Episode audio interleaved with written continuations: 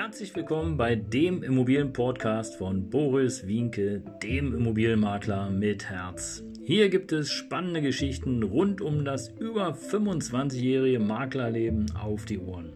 Ich freue mich auch im Namen meines Teams von 3V Immobilien, dass ihr dabei seid. Los geht's, euer Immobilienexperte Boris Wienke.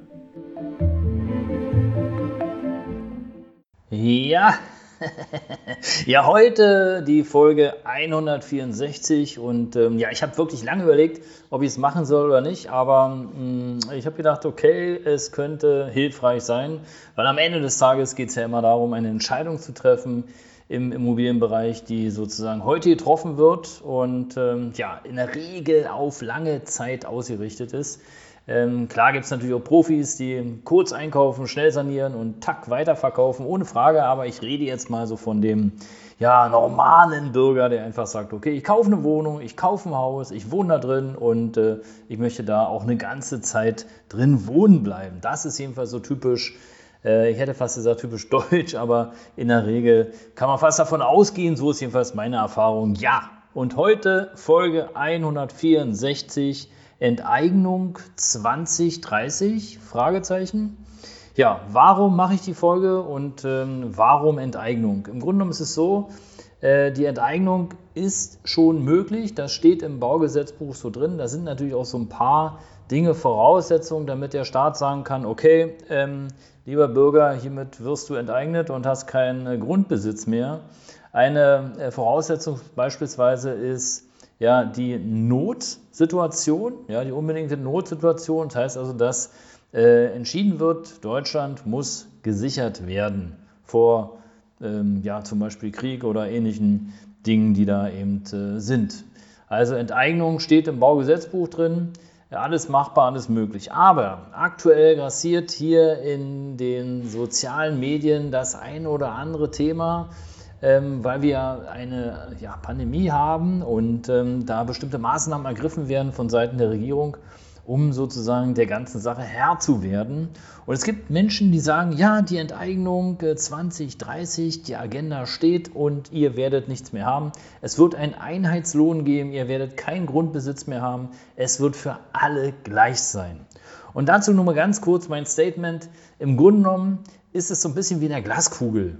Mal jetzt unabhängig von dieser Behauptung, weil du kaufst heute eine Immobilie, weil du die Idee hast, okay, zum Beispiel, ich möchte eine Wohnung haben, weil ähm, ich mir ein bisschen Geld beiseite legen möchte und äh, ich spare halt, anstatt auf ein Sparbuch, wo ich Strafzinsen zahlen muss oder, oder äh, Aufbewahrungszinsen oder wie es auch immer heißen mag. Nein, ich möchte lieber einen Kredit haben, den abbezahlen, in einer Wohnung wohnen und da möchte ich meine Ruhe haben. So, aber im Grunde genommen weißt du ja auch gar nicht, wenn du jetzt die Immobilie kaufst, ja, wie sind deine Nachbarn? Wann ändern sich die Nachbarn? Wann ändert sich die Eigentümergemeinschaft? Gibt es, äh, heute ist vielleicht alles in Ordnung, morgen gibt es aber eine neue Bestimmung, die alles durcheinander bringt. Also im Grunde genommen ist es genau so heute, morgen, übermorgen, wie immer. Du weißt im Grunde genommen nicht, was morgen ist. Und du spekulierst eh ein etwas auf die Zukunft hinaus.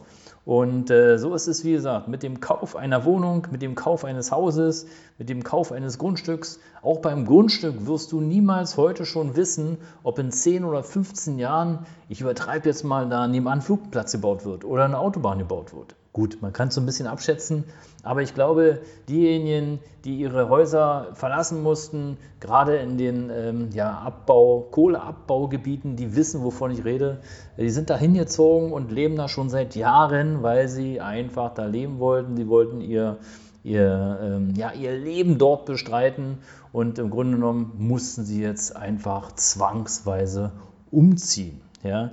Und deswegen ist halt die Frage, ja, Enteignung, hm, alles spekulativ. Ich weiß nicht, ob das so kommen wird. Ich kann euch das nicht sagen.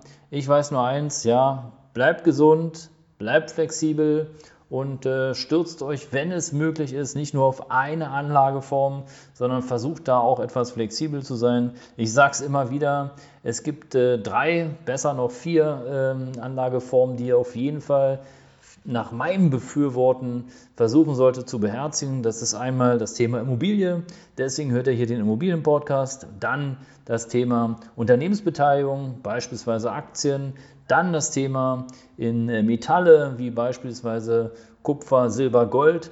Und das vierte würde ich auf jeden Fall auch noch bevorzugen äh, an eurer Stelle als Goldtipp. Ja, ein bisschen Bargeld irgendwie wo rumzuliegen haben, ob im Safe oder wo auch immer ähm, wenn Tatsache mal eine Notsituation ist, dass ihr auf jeden Fall flexibel bleibt.